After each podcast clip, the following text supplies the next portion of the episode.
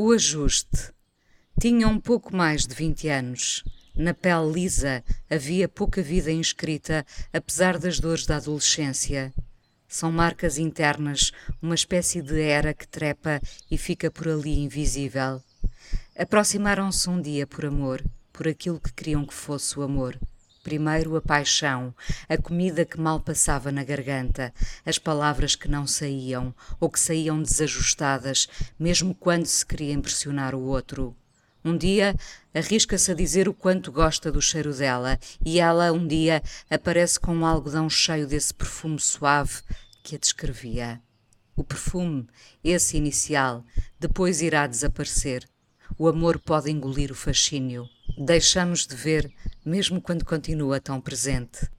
Dormiu com o cheiro dela semanas a fio antes de dormir com ela.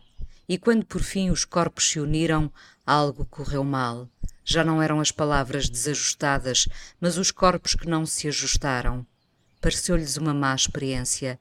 Tinham pouco mais de vinte anos e quase nada para contar. Acabaram ali antes de começarem. Um nó na garganta comum, o algodão com o cheiro dela mantinha-se debaixo da almofada.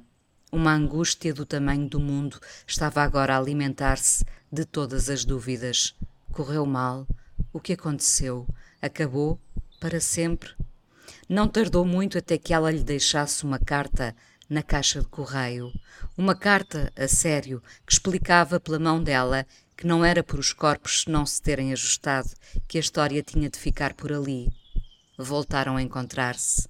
O nó na garganta continuava lá. As palavras ainda saíam a medo. Evitavam o toque por medo.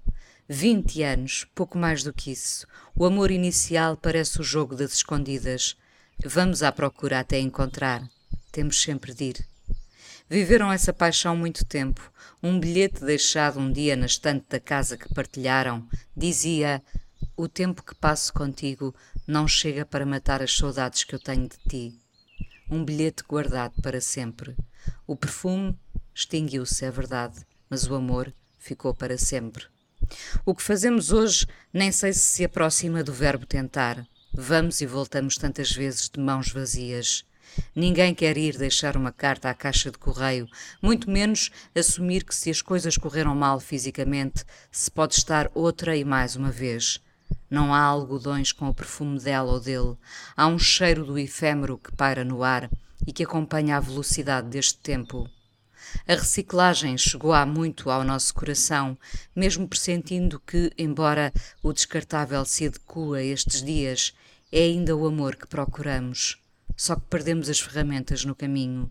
Encontramos as virtuais que nos dão a falsa sensação de controlo. A paixão e o amor depois é feita de muitas tentativas, de muitos avanços e recuos. Tantas noites mal dormidas, tantas angústias alimentadas a perguntas que nem sempre vêm com resposta. As pessoas querem o amor, mas exigem que seja fácil e, de preferência, sem se exporem àquilo que temem ser o ridículo.